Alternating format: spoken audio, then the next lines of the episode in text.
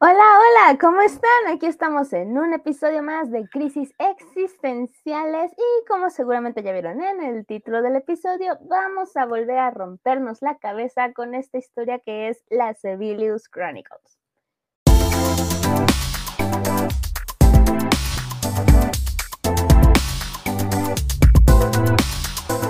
Y bueno, para los que no me conozcan, yo soy DJ. Yo soy Liz. Y yo soy Alex. Y bueno, pero antes que nada, debo decirles, chicas, ¿todavía se acuerdan del boom que nos tocó en el episodio anterior de esta historia? Imposible olvidarlo. sí, porque sí se va a tener que acordar un poquito más de esta situación. Pero bueno, luego aquí estas historias se hacen eternas, así que le voy a ir empezando. En esta ocasión vamos a hablar de la historia de Quinto Pierrot. Si pusieron atención, ya lo estuvimos mencionando un poco en el episodio anterior, así que aquí vamos a explicar más a fondo su historia y cómo se involucra en algunas este, en otras historias, especialmente con el pecado de la pereza y con su misma historia. Entonces, pues vamos allá. En esta parte de la historia nos vamos a encontrar en el año 609, ya 600 años después de que empezamos, pero sigamos. En 609. Espera, espera, espera, espera. ¿Han pasado 600 años en toda esta historia? ¿Sí? wow, ah, ahora entiendo por qué es tan confuso a veces. Sí, por eso es que se intenta poner este como fechas, porque si no, sí te trabas un poquito. Mucho, de hecho. Pero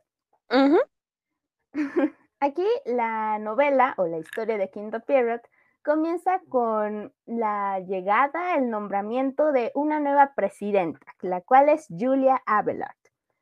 Y aquí dentro, si ya conocieron el episodio anterior, ya les sonará el nombre de Julia Abelard. Pero entre el público aquí se encontraba un niño llamado Lemmy, el cual tenía cabellos rubios y era el hijo adoptivo de Julia. Cuando Jamie era más pequeño, fue abandonado por su madre, que era aparentemente una prostituta, quien lo había lanzado a un río para que se muriese. Así, hay madres muy lindas y otras muy sádicas en esta historia, ya sabemos. En esto, un hombre lo recogió y lo llevó a un orfanato. Aquí vivió muy feliz junto con varios amigos. Entre ellos había una chica de cabellos negros y pecas que se llamaba Rin la cual pues tenía una voz muy bonita y cantaba todo el tiempo, era como la estrella del orfanato. Pero hubo un día en el cual una mujer llamada Julia llegó de la nada al orfanato y les fue entregando regalos a todos los niños, entre ellos incluido Lemmy.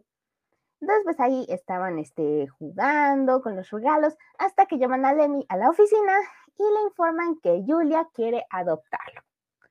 Lemmy al principio no está muy seguro porque no quiere dejar a sus amigos, pero Julia le dice que de vez en cuando siempre pueden volver para visitarlos, entonces no estaría del todo alejados.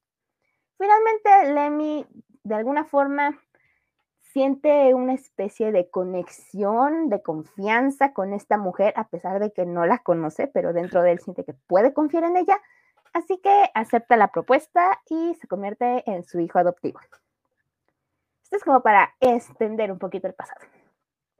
Volviendo al presente, Julia pues ya es la nueva presidenta de esta ciudad de Gabelorn, o bueno, Marigold.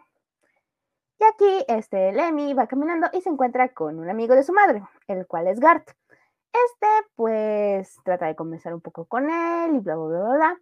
Pero le dicen que vamos a hablar un rato. Gart le dice que no puede porque va a, va a ir a visitar a su tía, o bueno, a una compañera que se llama Mairana, que es la tía de Lemmy. Este se queda pensativo y le dice, ah, es cierto, no la he visto desde hace mucho tiempo. A lo mejor debería ir a visitar algún día.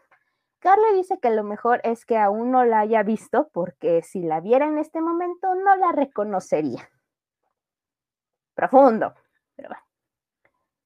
Después de que se despidieron y habían tenido una cosa, este Lemmy decide irse a su casa a descansar sin ningún problema. Ya después felicitaría a su mamá estando en la casa.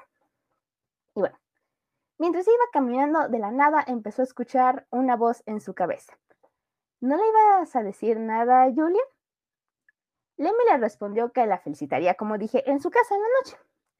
La voz, sin embargo, le comentó que esa noche, si no recordaba, se iba a realizar una fiesta en el antiguo Palacio Real de Lucifenia, en honor, obviamente, al nombramiento de su madre.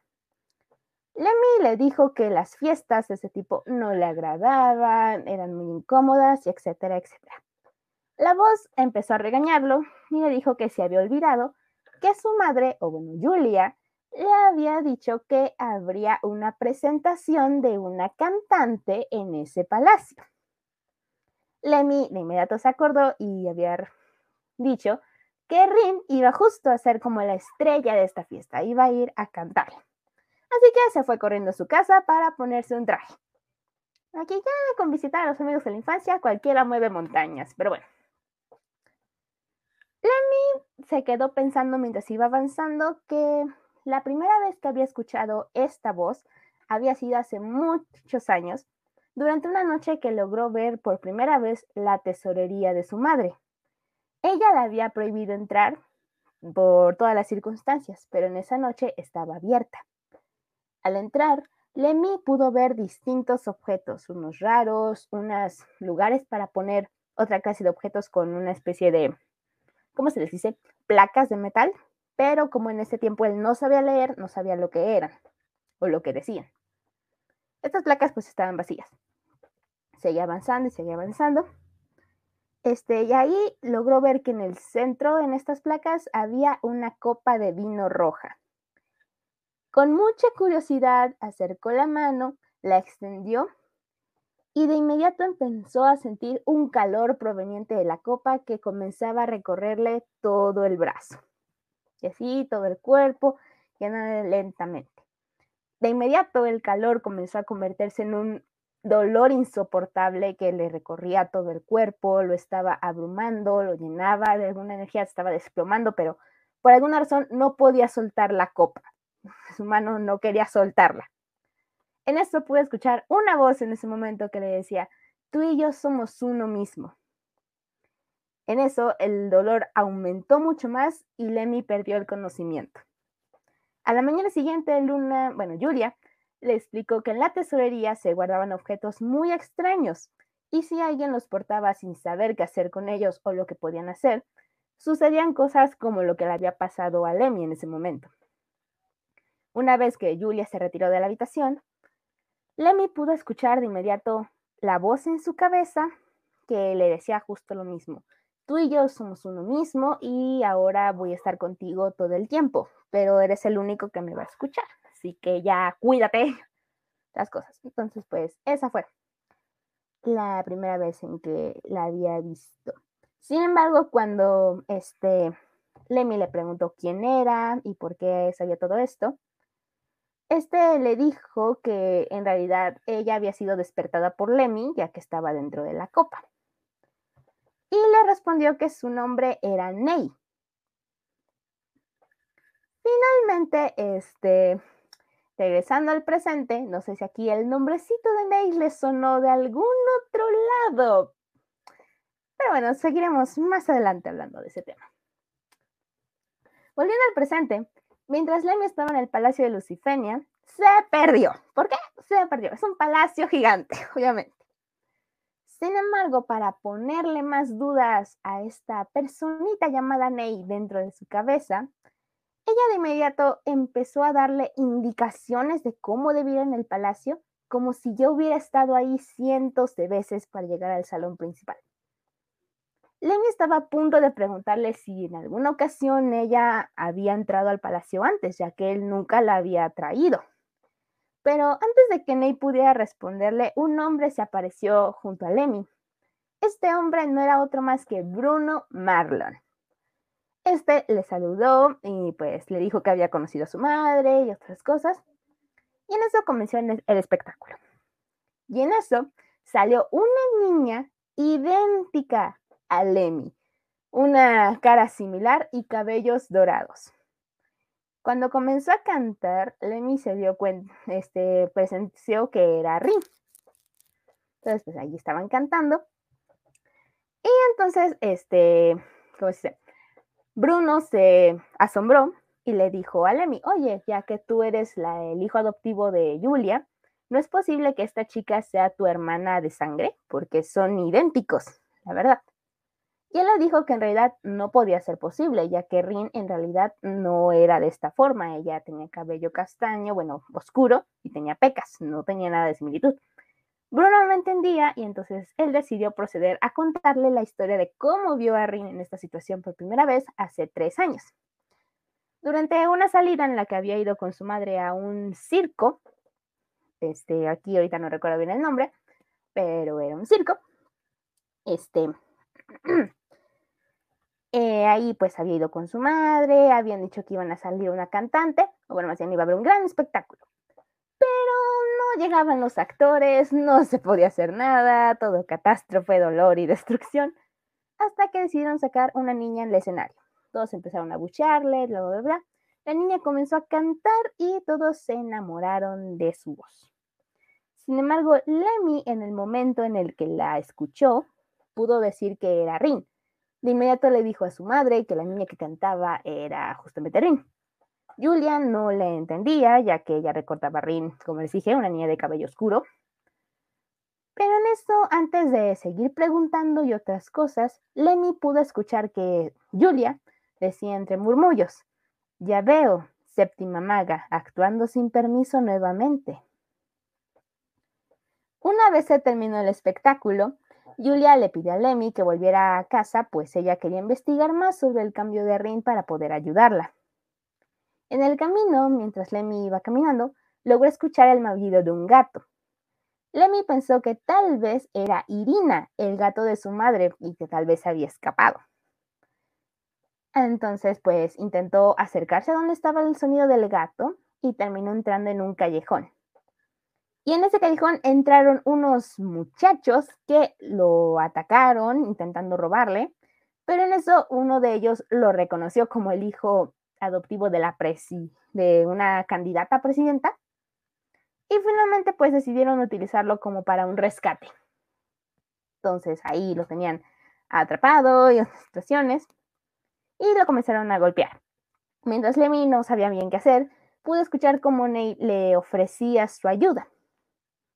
Como de, si quieres acabar con esto, yo te ayudo. Sin embargo, Remy le seguía diciendo que no, cómo era posible, cómo me ibas a ayudar, tú solo eres una voz en mi cabeza, no hay forma de que puedas hacer algo. O sea, lógica. Y justo cuando vieron todos que estaba hablándole a la nada, dijeron que estaba loco, que les estaba haciendo burla. Solo imagínense la escena de que de la nada la persona que estás intentando secuestrar le empieza a hablar como al cielo o a quién sabe dónde. o sea, que te estás burlando de mí. A ver, es normal hablarle a la nada. Ya es raro cuando te cachan. Es cierto, es cierto, pero ya se imaginan la escena. Pero a pesar de que iba a estar en esa situación, Lemmy tuvo un salvador ese día. ¿Quién fue este salvador? Pues bueno, en el momento en el que lo estaban golpeando por esta situación, apareció un hombre vestido completamente de payaso y la cara toda pintada de blanco. Cuando llegó ahí, este, le habían dicho como que, que te alejes, que estás haciendo, y él les ordenaba que dejaran al niño en paz. Ellos no hicieron caso y al final preguntaron quién era este tipo. Finalmente él se presentó como Quinto Pierrot, todos se sorprendieron ya que Quinto Pierrot era miembro de una, sociedad criminal, si recordamos, pero no, pero Noel. Entonces se angustiaron, pero aún así se lanzaron al ataque, súper orgullosos. Sin embargo, Quinto Pierrot los acabó en un instante. Sus habilidades de ataque eran impresionantes y los derrotó. Finalmente, Lemmy pudo escaparse, no sin antes agradecerle a su salvador, y esta fue una escena que lo marcaría durante muchos años, como sabemos. Pasó tiempo después y cuando terminó Lemmy de contarle toda la historia a Bruno, este pues se sorprendió mucho de todo lo que había pasado y le preguntó si era realmente cierto que Julia no sabía la forma en la que Rin pudo cambiar su rostro. Este, Lemmy no entendía mucho por qué infería en eso, Pero le continuó diciendo la historia que en realidad su madre había averiguado que Rin había sido adoptada por un hombre llamado Tom Corpa, quien quería volverla una estrella, una diva. En cuanto escuchó el nombre, Bruno se preocupó, pues había muchos rumores que decían que ese hombre adoptaba varios niños para llevarlos a la fama. Pero en cuanto estos niños caían en, como sería ahorita, en ratings o ya no tenían tanta fama, este los asesinaba, ya que no nos sirve, alguien que no produce. Lemmy se preocupó de inmediato mucho por su amiga, ya que este, ah, pues, a pesar de que Rin estaba cantando de alguna forma, Lemmy pudo reconocer que en realidad la voz que se escuchaba no era la de Rin. ¿Era posible que en realidad ella no estuviera cantando todo este tiempo y solo estuviera haciendo playback? Por como pasó el tiempo, Lemmy se siguió preocupando mucho más por Rin, debido a que, justo por lo que dije, empezaron a correr rumores de que la que cantaba no era en realidad Rin, sino era alguien más que posiblemente se hacía esto de playback. Si esto era verdad y todo esto iba a suceder en algún momento, Tom Corpa podría asesinar a Rin, ya que esto no, no le iba a ayudar en nada. Por lo tanto, Lemmy decidió ir a salvarla por su cuenta. Se infiltró en el circo, se vistió por completo de payaso para infiltrarse y encontrar una forma de salvarla. En el establecimiento, junto a una especie de cuarto, encontró a Rin. Ella estaba llorando e intentó sacarla, pero la puerta estaba cerrada. Lemmy aún así siguió golpeando la, puerta y le decía qué había pasado. Rain le decía que la puerta estaba cerrada, que Tom Corpa tenía la llave y que la sacara, ya que realmente esa noche Tom Corpa tenía pensado matarla, ya que era cierto, ella no estaba cantando y hacía mucho tiempo que ya había perdido la voz. Entonces, pues, este, Lemmy intentó abrir la puerta como podía, pero no había forma y encontrar la llave que tenía Tom Corpa iba a ser muy arriesgado. Entonces, de inmediato, Ney le dijo, este, revisa en tu bolsillo. Lemmy al principio no entendía, pero mm, por alguna razón llevó la mano directo a su bolsillo y de esta pudo sacar una llave dorada. ¿Cómo llegó ahí? No entendió, pero Lemmy tomó ya la llave, y la puso en la puerta. Mágicamente esta puerta se abrió. ¿Cómo? No lo sabemos, pero se abrió la puerta. tipo Harry Potter. Sí, más o menos. Más o menos, más o menos. Pero bueno. Sí, así. No sé si aquí, bueno, les digo, no sé si aquí la reconozcan, a cierta llave dorada que se ha estado mencionando a lo largo de la historia, pero bueno, ya les di una pequeña pista. A ver cómo la manejo. Continuemos. Cuando terminó todo esto y Rin apenas había intentado salir la puerta, de inmediato Tom Corpa había llegado a la sala. Lemmy no sabía muy bien qué hacer y en el momento en que Corpa les decía quién eran, qué estaban haciendo aquí, Lemmy lo único en lo que pudo pensar fue en el hombre que lo había salvado hace muchos años y se presentó a sí mismo como el quinto Pierrot, aprovechando que estaba vestido de payaso. Corpa se sorprendió y se preguntaba de ¿realmente Pere Noel ya decidió ponerme manos a la obra? Lemmy igualmente no entendía nada de Pere Noel ni nada por el estilo, y pues, este, pues, siguieron esa situación y Lemmy no sabía muy bien qué hacer. Ante esta situación, Ney volvió a preguntarle si quería su ayuda.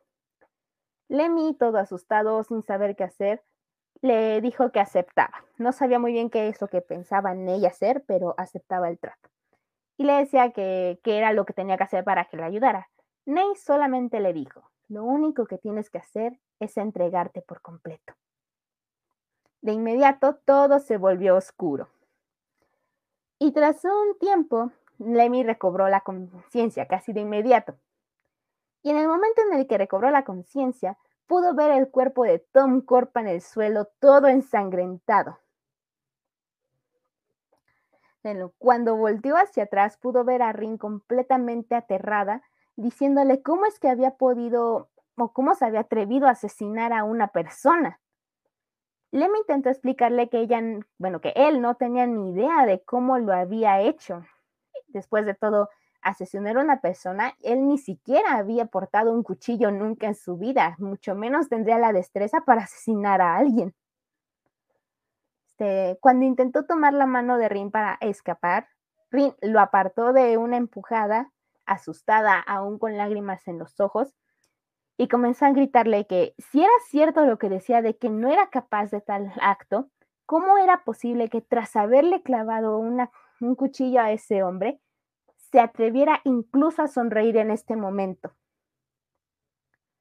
Lemmy se, se puso confuso, pero al pensarlo, era verdad. En ese momento estaba sonriendo, como si realmente hubiera sentido una gran satisfacción al acabar con ese hombre. Después de todo este caos, Lemmy y Rin se encontraban en una especie de carreta o un carruaje que habían rentado y se dirigían a la casa de Mairana, que era la tía de Lemmy. Rin, durante todo este trayecto, se disculpó con él y le contó toda la verdad de su rostro. Le contó que su rostro había cambiado debido a que Corpa la había llevado con una mujer que se hacía llamar Séptima Maga, quien, según decían, podía cambiar los rostros de las personas con lo que aparentemente era una espada. Lemmy le preguntó entonces por qué había escogido cambiarse su apariencia a una similar como él. Reina respondió que también se había sorprendido, pues Corpa le había pedido a Séptima Maga que Rin pudiera tener una cara similar a una antigua gobernante de Lucifenia, Relian. Lemmy se sorprendió, ya que la reconoció de inmediato como la hija del mal. Ante el comentario, Rien le comentó a Lemmy ya que si se parecían demasiado en esta ocasión, ya que habían cambiado su rostro, era posible que Lemmy era descendiente de la familia real, ya que tenían un rostro similar. Pero de inmediato Lemmy le rescató la idea, ya que era imposible tal acto. Después de todo, el linaje de la familia real había sido destruido por completo después de la revolución. Todos los descendientes habían sido asesinados. Finalmente llegaron a la casa de la tía y Lemmy al abrir la puerta se sorprendió ya que se encontró con una mujer con una cara idéntica a la de su madre. Lemmy no entendía nada y aún así la señora le explicaba que ella era Mairana. Simplemente había tenido un cambio por algún momento que efectivamente Julia también estaba dentro de la casa. Lemmy tampoco entendía cómo es que Julia había llegado ahí, pero finalmente, esperando la reprienda de su vida, solo se le ocurrió preguntarle a su tía y a su madre si podrían proteger a Lemmy. O bueno, si podrían proteger más bien a Rin de que no se la llevaran a algún lado, ya que empezarían a correr los rumores de que Tom Corpa había sido asesinado. Una vez que ya estaban solos y toda la situación, este, Lemmy le contó a Julia todo lo que había pasado, todo lo que había sucedido con Tom Corpal, y etcétera, etcétera. Sin embargo, en lugar de que Julia lo regañara debido a todo lo que había pasado, lo felicitó. Lemmy no comprendía y le decía, ¿me felicitas por haber matado? Julia le dijo que sí, pues ese hombre era una persona malvada que no merecía vivir. Lemmy le preguntó si conocía a Quinto Pierrot, a lo que ella le respondió que sí, pues él era un antiguo subordinado. Y le confesó que, este, que lleva, bueno, no sé, le confesó que ella misma era primera Santa Claus, la líder actual de la sociedad de Pere Noel. Que Gard era sexto veneno y que la sociedad se encargaba de matar personas malvadas tomando justicia por sus propias manos. Así, Julian le pidió a Lemmy que se uniera a la sociedad como el nuevo quinto Pierrot, ya que el anterior había sido considerado un traidor y ya había sido, entre comillas, eliminado. Ante esto, Lemmy pudo escuchar cómo Ney empezaba a reírse dentro de su cabeza, diciendo, Así que este era el plan que tenías, Avis. Leminka la cayó de inmediato y le dijo a Julia que aceptaba la propuesta. En ese entonces, Julia le dio su primera misión, que era matar a una persona que había escapado con una antigua reliquia muy valiosa para ella. Su nombre era Séptima Maga. Pero antes de salir, Julia le pidió que le entregara la llave que tenía en su bolsillo, pues esta también era una de sus reliquias valiosas. Bueno, hasta ahora, ¿cómo ven la historia del pequeño Lemmy? ¡Wow! Se están juntando muchas partes. Y a la vez confuso. Sí. Sí identifican cuál es la llave, ¿verdad? Más o menos, más o menos. Pero Son más o menos. cuenta. para los que no tienen idea, que yo les estoy contando la historia, la llave es la llave dorada de la ira. Así que Julia en este momento es ni más ni menos que, como dijo Ney, Avis o Avisir, o en esta ocasión Julia Abelard. Así que, pues si el nombre del gato no fue suficiente para decir quién es, ya sabemos en este momento que contamos con la copa de la gula, la espada perdida de la lujuria y la llave de la ira. Vamos a ver cómo termina esto. Ahora estamos viendo la historia desde el bando opuesto. Veamos cómo termina todo esto. Ujú. Bueno, continuemos. Agárrense de los asientos porque lo que viene va a estar o más confuso o más sorprendente. Y disculpen al vecino que está ahorita recitándole a la luna. Bueno. Tras todo lo que había sucedido anteriormente en los años, Lemmy comenzó a asesinar a muchas prostitutas en busca de séptima maga. ¿Por qué? Pues debido a que la única pista que se tenía era que ella trabajaba como una prostituta en esta ocasión. Sin mencionar que, ya que ella tenía la espada de la lujuria, ella podría cambiar su rostro en cualquier momento. Así que intentar encontrar a una persona con un rostro en persona iba a ser bastante complicado. Una noche, mientras había vuelto a casa tras una misión, se encontró que Bruno Marlon se encontraba en su casa junto con su madre.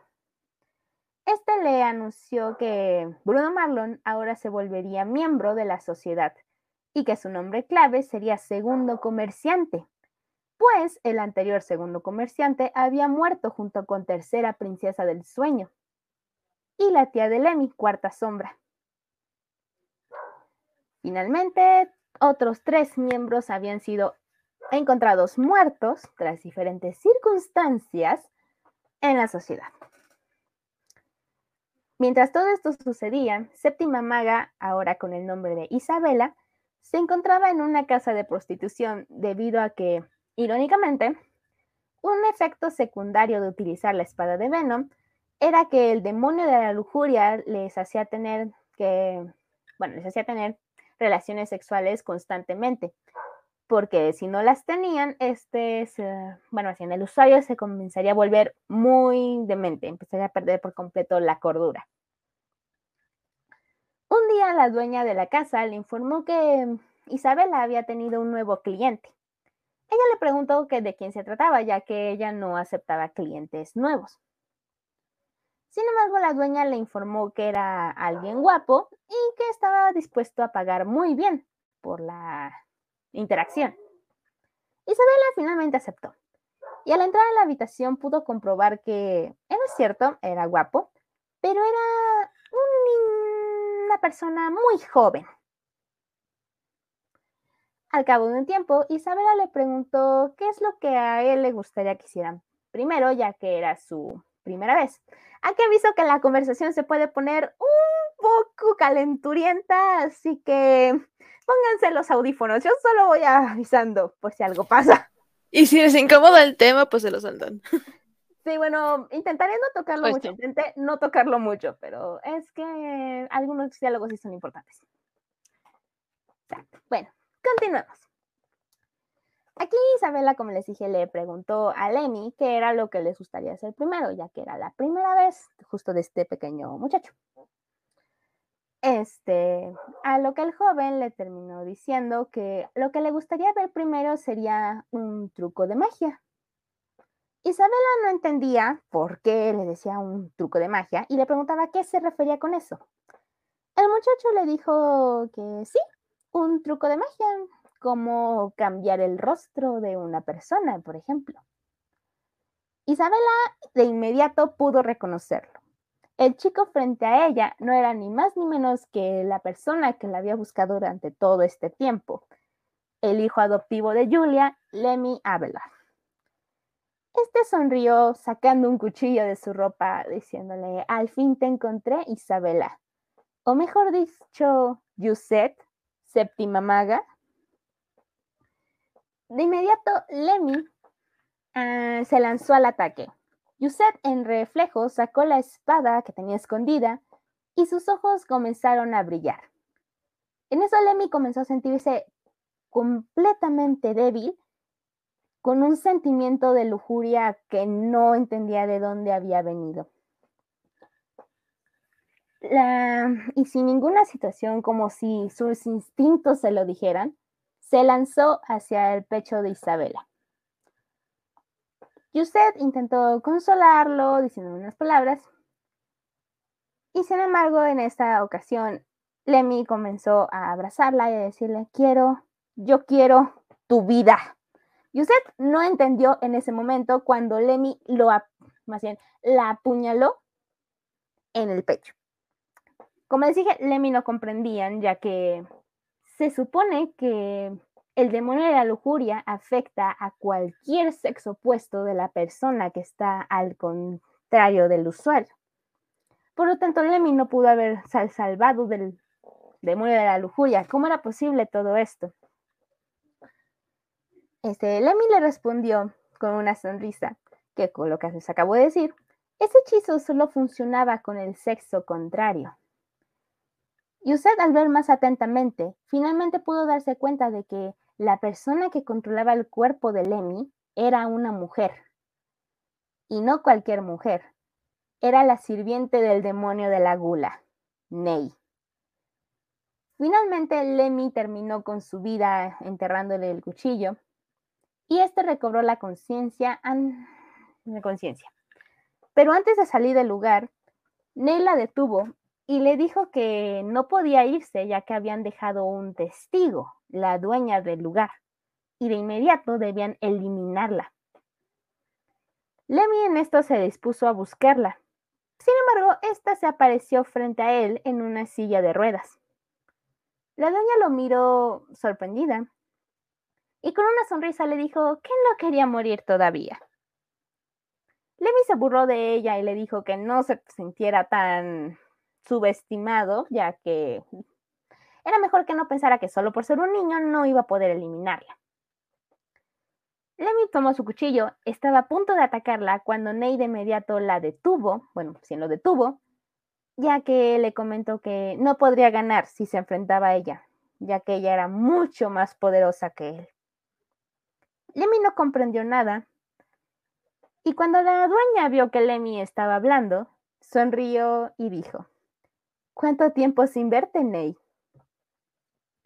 Esto sorprendió muchísimo al Nemi e incluso a Ney, ya que se supone que nadie podía escucharla. Ley le confirmó a Lemmy que ya la conocía, sin embargo se veía muy diferente a como la había visto años anteriores. La dueña le afirmó a Lemmy que no mencionaría su crimen ante ningún policía.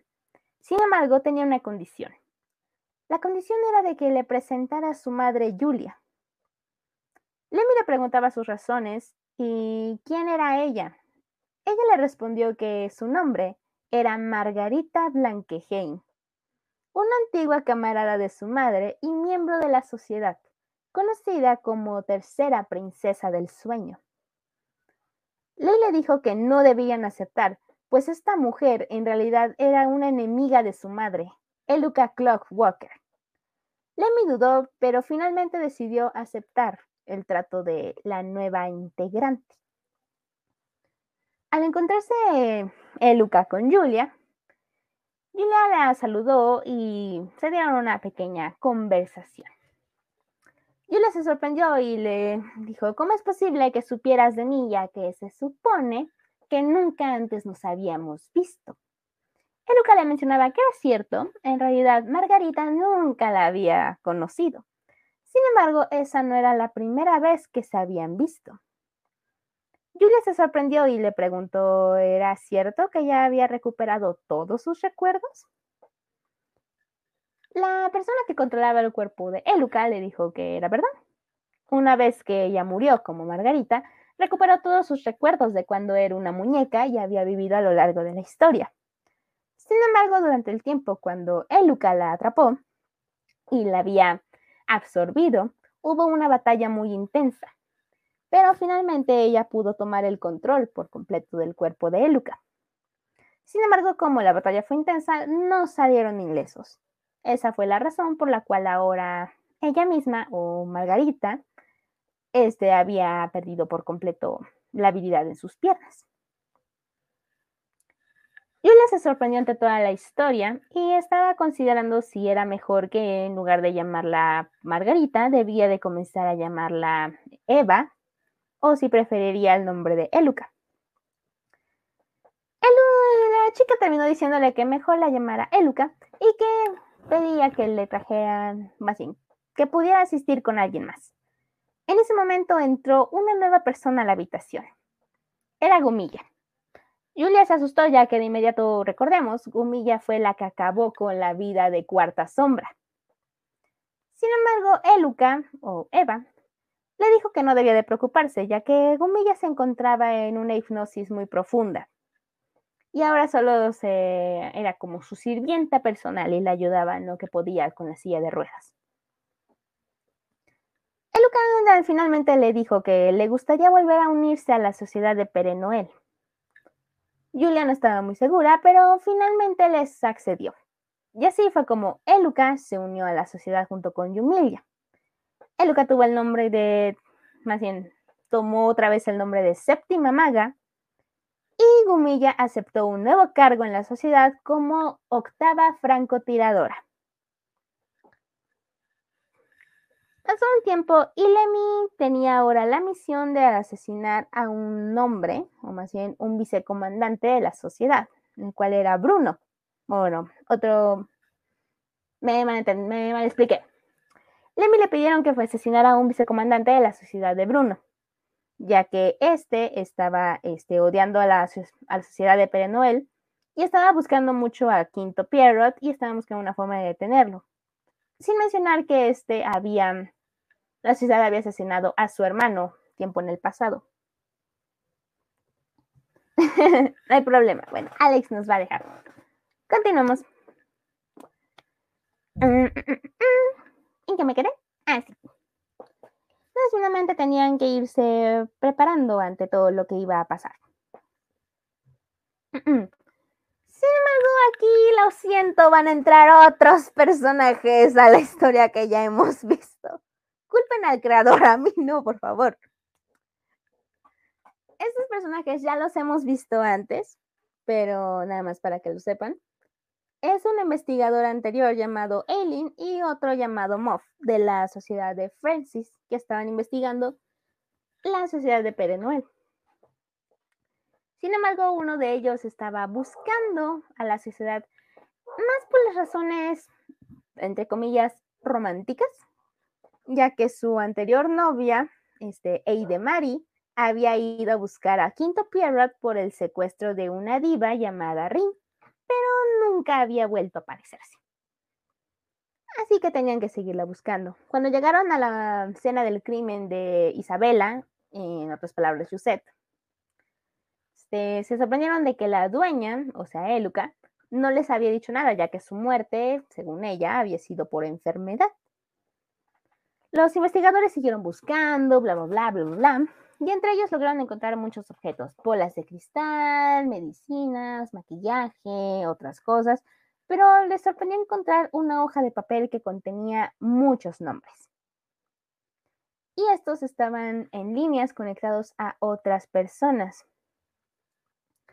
Entre estos nombres se encontraba el nombre de Bruno, el cual estaba unido al nombre de Caidor Blankeheim, el cual era el tío de Caspar Blankeheim, y este había desaparecido hace 12 años.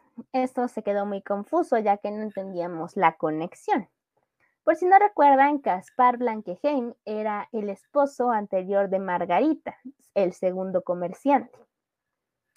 Sin embargo, aquí nos deja la duda, ¿qué tiene que ver eh, Caidor Blankeheim, su tío, con Bruno? En fin, ya que se dio la noticia y todo eso, se dio ya la situación para asesinar al vicepresidente en una reunión en especial, bueno, el vicecomandante, para asesinar a Bruno. Así que se decidió que se iba a asesinar cuando Bruno y Julia estuvieran en una celebración. Y ahí, este, cuando estuvieran solos, Lemmy le daría el golpe de gracia al vicecomandante. Ya habían hecho toda la fiesta, habían este, cortado muchas, este, como se dice, muchas misiones que involucraban a Pere para este día. Y justo cuando estaban a punto de lanzarle el toque final, entraron estos dos investigadores que terminaron uniendo todos los clavos de una en una y en una. En fin, pero ¿cómo sucedió todo esto? Intentaré dar una explicación rápida, pero... A ver, porque sí está medio confuso cómo lo empezaron a unir todo. Mientras iba pasando el tiempo, estos dos investigadores se dieron cuenta de que cada vez que había una investigación que se acercaba mucho a descubrir algo sobre Pere Noel, de inmediato era desplazada a otros lugares o era intervenida o era cancelada, etcétera, etcétera. Y siempre había sido cancelada por una sola persona, Bruno Marlon. Cuando siguieron investigando más sobre esta situación, descubrieron que hubo un tiempo en el que este Bruno terminó siendo desaparecido durante otro plazo de tiempos. En el mismo tiempo en el que Caidor Blankeheim había desaparecido hace 12 años. Entre más investigaciones, descubrieron que Caidor había viajado hacia una ciudad buscando a una mujer llamada Séptima Maga. Séptima Maga, aquí se dice, la teoría fue que Caidor había asesinado al anterior Bruno Marlon lo había decapitado y ha llevado su cabeza hacia esta bruja, pidiéndole que le cambiara el rostro a la persona decapitada para tomar su identidad. Por lo que todo este tiempo, Bruno Marlon no era otro más que Caidor Blanquejín. O si no, habíamos entendido. Ante todas estas conexiones, Bruno, o bueno, Caidor, les decía que eran solo supersticiones, no podía hacer nada, bla, bla, bla, bla, bla. Estos le decían que era cierto. Sin embargo, todo este tiempo Bruno no dejaba de visitar a Julia y Julia también hacía muchas conexiones, por lo que era posible que ella también era miembro de esta sociedad de Pere Noel. Julia los intentaba negar y otras cosas y no se podía. Y en esa situación los dos les habían dicho que, de acuerdo, era verdad mucho de lo que decían. Sin embargo, había una posible evidencia que no podría ser contradecida. A pesar de que pudieras cambiar la cara, no podías cambiar tu cuerpo. Y Caidor Blankeheim tenía un tatuaje de dragón en la espalda. Por lo tanto, si le quitaban la playera, encontrarían el tatuaje. Bruno entró en pánico, Julia entró en pánico y le ordenó a Lemmy que asesinara no a los investigadores, sino a Bruno.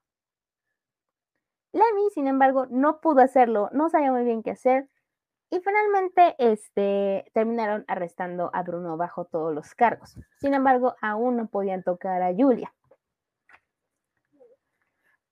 Este, tras todo esto, eh, bla, bla, bla, bla, mm, perdón, durante el resto de las reuniones, mientras estaban ahí, Lemmy se sentía muy mal, ya que Julia lo había regañado, ya que no pudo seguir sus simples indicaciones de asesinar al otro idiota. Sin embargo, se pusieron complicadas las cosas. Ante esto, una noche, Séptima Maga y Yumilla decidieron hablar con Lemmy y esta séptima maga, le dijo, la, le dio la oferta de escaparse con ellas lo antes posible, ya que si Lemmy permanecía más tiempo con Julia, solo sería utilizado o su camino estaría lleno de dolor y sufrimiento al final. Lemmy no entendía y no quería aceptar que su mamá le haría algo, sería alguna cosa. Y este, bueno, Séptima Maga y Gumilia les dijeron que de acuerdo, que los verían en el burdel antes donde era la casa de prostitución. Esa noche, la noche siguiente, si es que aceptaban este, irse con ellas. Pasó todo el tiempo y Lemmy decidió decirle a su mamá, hay un traidor entre nosotros. Ney entre la situación se quedó pensando, claro que era cierto, ella no podía ser la tercera princesa del sueño, la que ella había conocido no tenía un aire intelectual, a diferencia de Eluca. Durante esa conversación sucedió un diálogo que Lemmy no pudo entender, pero igual a mí me dejó con sorpresa. Las interacciones surgieron con el diálogo anterior, Eluca diciéndole todo esto, diciéndole que no era posible, ya que la princesa del sueño que ella conocía, o sea, Ney, no era tan lista como lo era Eluca. Eluca se puso a reír y finalmente le dijo a Ney, sé que me detestas, Ney, por toda la mala sangre que tenemos. No, creo que ya no debo de llamarte así. ¿No es mejor que te llame por tu nombre, Gretel?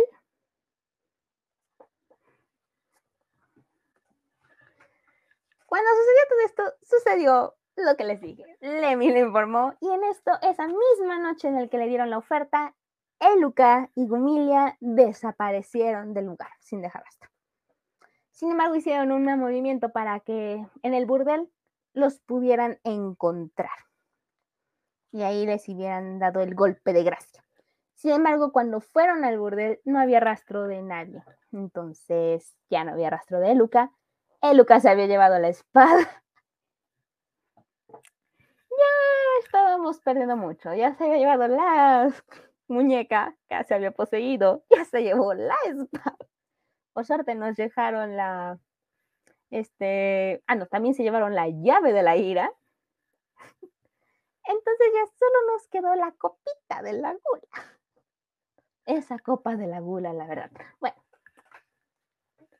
este, continúa toda esta situación. Estaban ahí andando, andando, andando y todo comenzaba a desmoronarse para la sociedad de Perenoe. Muchas personas empezaron a buscarla, empezaron a asesinarle. Lemmy terminó asesinando a Bruno Marlon en la cárcel para que no soltara más información de la que se sabía. Y cada persona que tenía algo en contra de Julia, Lemmy había jurado que los asesinaría y acabaría con ellos. O sea, protegería a su mamá bajo cualquier cosa. Mm. Sucedió así por mucho tiempo y los crímenes iban en aumento. Los investigadores comenzaron a asociar que Quinto Pierrot era este, asociado de Julia, ya que Julia era como la que nunca salió mala de cualquier cosa. Así que habían decidido ir a reunirse hacia un antiguo teatro. Bueno, iban pasando por un camino y pasaron cerca de un antiguo teatro o bueno, un circo.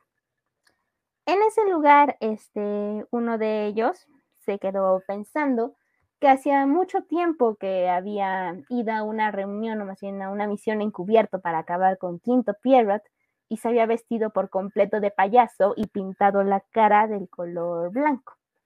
Sin embargo, había dejado escapar a Quinto Pierrot ya que había escuchado como unos muchachos estaban atacando a un niño. Él se lanzó hacia estos jóvenes y terminó liberando a este niño, al cual reconocieron como Lemmy Abelard. Entonces todo el tiempo terminaron llegándole como escena de película. En ese momento llegó como una flecha que se estampó con el cristal. Y en esta había una nota hacia este otro de los investigadores. en esta le indicaban que se dirigiera a, ay, eh, hacia la finca de Ávila, Bueno, en primer lugar se decía, en la finca de Abelard, en el primer distrito, mañana a las 2 de la madrugada. Firma Heidemari. Ante todo esto, obviamente el corazón vale más que nada en el mundo. Así que decidieron ir a la finca para reunirse con, bueno, más bien, él decidió irse a la finca, eh, Einir, para reunirse con la que alguna vez fue su amada. Entonces, pues se dirigieron al camino. Perdón, mi garganta. Este Einir esperó en el lugar para intentar encontrar a Heidemari pero en eso pudo ver cómo Lemmy se encontraba parado justo frente a él con un cuchillo en la mano, avisándole que esa noche era su noche para morir. Angkor, al verlo con el traje, lo reconoció de inmediato. Era Lemmy Abelard, el niño que había salvado años atrás. Lemmy le preguntó cómo era posible de que lo hubiera reconocido o lo conocía de algún lado. Él comenzó a relatar de toda la historia de que un día tuvo que escaparse ¿eh? y tuvo que dejar ir a Quinto Pierrot para salvarlo a él hace muchos años. Aquí ya sabemos que Lemmy seguramente se le cayó el mundo encima como balde de agua fría. No podía creer que su héroe de la infancia era un policía. Y lleno de furia, tomó el cuchillo y se lanzó para atacarlo este, Einir intentó escapar, pero terminó tropezando con una piedra, lo hizo caer al suelo. Lemmy se puso sobre él con el cuchillo, gritándole, muere. Un disparo. Einir pudo reconocer el disparo en cualquier lado. Era el arma de Heidemari. Lemmy cayó al suelo con el pecho completamente ensangrentado, diciendo en susurros, mi pecho me duele. Emir este, se levantó y en el momento en que pudo ver a Gumilia con el arma apuntándole, la reconoció y la llamó como Heidemari. Ella le dijo y se reprochó a sí misma, había olvidado usar la hipnosis contigo para que me olvidaras. Tras de ella se encontraba Eluka, a la que Amy, recordemos, la reconocía como Han, o bueno, Anne. Cuando Amy les preguntó por qué es que estaban ahí, Eluca se disculpó con él, ya que lo habían utilizado para encontrar a Quinto Pierrot. Eluca se terminó acercando a Lemmy, diciéndole con una sonrisa, por eso te había dicho que te escaparas. Si hubieras elegido escapar, te hubiera perdonado. Pero, como seguiste el camino del mal con Julia, tenía que acabar contigo. No podía dejar que uno de los gemelos de Dios estuvieran en manos de ella. Lemmy intentaba decirle que todas las personas que había matado eran personas malas, pero Eluca le dijo que él solo estaba asesinando por su deseo de matar, no por justicia. Lemmy siguió suplicándole que no quería morir. Elucal solo siguió respondiéndole que él nunca se había puesto a pensar en las personas que él había matado y que tampoco hubieran deseado morir. Y en un último momento, Lemmy comenzó a preguntar por Ney. No importa cuánto la llamara, ya no podía escucharla. Su voz se había desvanecido de su mente. Lemmy extendió su brazo al cielo, como queriendo alcanzar algo, y con sus últimos momentos pudo por primera vez ver el rostro de sus verdaderos padres. Cuando volvieron a buscar a Julia, Eluca y Gumilia encontraron en la antigua casa una nota. Esta decía, Desafío de duelo a mi amada cuñada. Te estaré esperando en la meseta de Merigot de Irina Clockworker como Julia Abelard. Y aquí terminamos con la historia de Lemmy o Quinto Pierrot. ¡Wow! No esperaba ese final. Yo tampoco, en especial teniendo en cuenta aquí la situación con Ney y Lemmy. Dime, ya que podemos hacernos un poquito de teoría conspiranoica, ¿a qué crees que se refería Luca cuando decía no te puedo dejar a uno de los gemelos de Dios, Julia? Hmm. Siento que la batalla así como eso Remy, pero como son los gemelos de Dios, pues son como, teóricamente, como, por así decirlo, como los más poderosos. Entonces, como que tiene miedo de que lo vaya a utilizar como, eh, como utilizó Remy, ¿no? Puede ser, pero si hablamos de uno de los gemelos de Dios, entonces no es una sorpresa quién es Lemmy. Sí, por eso me quedé como, espérate, ¿qué? en cierta forma, esta me sorprende porque mm, hasta este momento es la única ocasión en la cual están tan juntos. Después de todo, tiene sentido. Cuando Ney la encontró, le dijo que él y ella eran uno solo. Y el Luca de inmediato la reconoció como Gretel. Sí, pues me quedé como, espérate. ¿Qué está pasando? ¿Sí recuerdas quién era ella en el pasado? Sí. Pues me quedé como. Entonces, imagínate que esa niñita nacida de la infidelidad de Prim, que le dio el espejo a nuestra hermosa Lilian, era ni más ni menos que la reencarnación de Gretel. Se están notando muchos hilos que no esperaba que se tenía que atar. Mira, yo tampoco. Y el próximo episodio se atan más. Ay, Dios mío. ¿Por qué? por qué? Bueno, el próximo episodio puede ser o muy o promedio o puede ser corto. Ya veremos cómo lo hacemos, al menos en el caso de las Severus Chronicles. Ah, pero bueno, se nos está agotando el tiempo. Sí, por eso me apuré.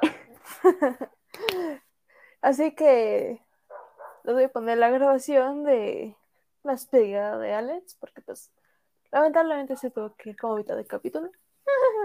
Bueno amigos, gracias por escucharnos este día, tarde, noche o madrugada. Esto fue Crisis Existenciales, solo recuerden, me revelo, por lo tanto existo. Hasta la próxima. Chao.